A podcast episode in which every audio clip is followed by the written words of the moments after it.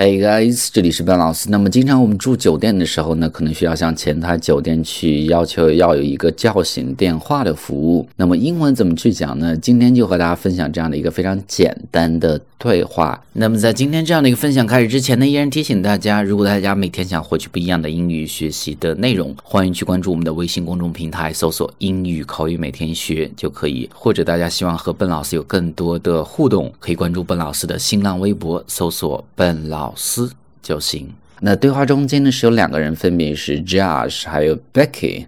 那么 Josh 是这个访客，他就先讲了：“Hi，this room number is three six five。”哎，你好，这是三六五房间。那么首先你要讲你的这个房间号是多少？This is room number 多少多少多少。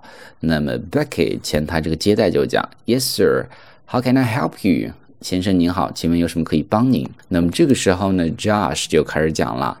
I have an important meeting scheduled for tomorrow morning。那么我有一个明天早上一个非常重要的会议的一个安排，scheduled 已经是安排好的一个会议。Could I have a wake up call at five thirty？那么能帮我预约一个五点半的叫醒电话吗？后面这个句型呢就非常的实用。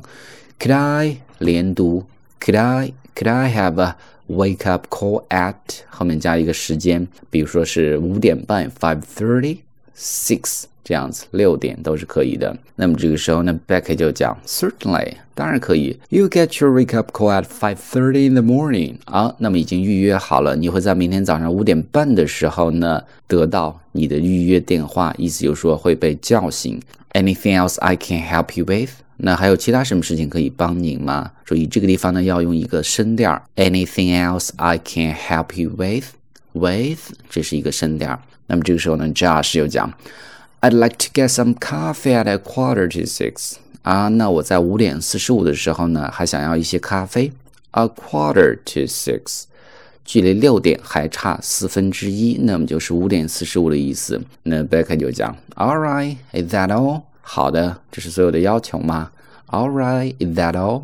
Yes, that'll be all for now. 哎，是的，现在暂时就要这些。所以呢，非常简单啊，非常简单。几个句型，第一个，This is room number，加你的这个房间号。第二个，Could I have a wake up call at？加时间点就可以。那这样的一段对话，我再重新去慢速的读一下，方便大家去做一个发音和句型的确认。Hi, this room number three six five. Yes, sir. How can I help you? I have an important meeting scheduled for tomorrow morning. Could I have a wake-up call at 5.30? Certainly. You get your wake-up call at 5.30 in the morning. Anything else I can help you with? I'd like to get some coffee at a quarter to six. All right. Is that all? Yeah, that'll be all for now.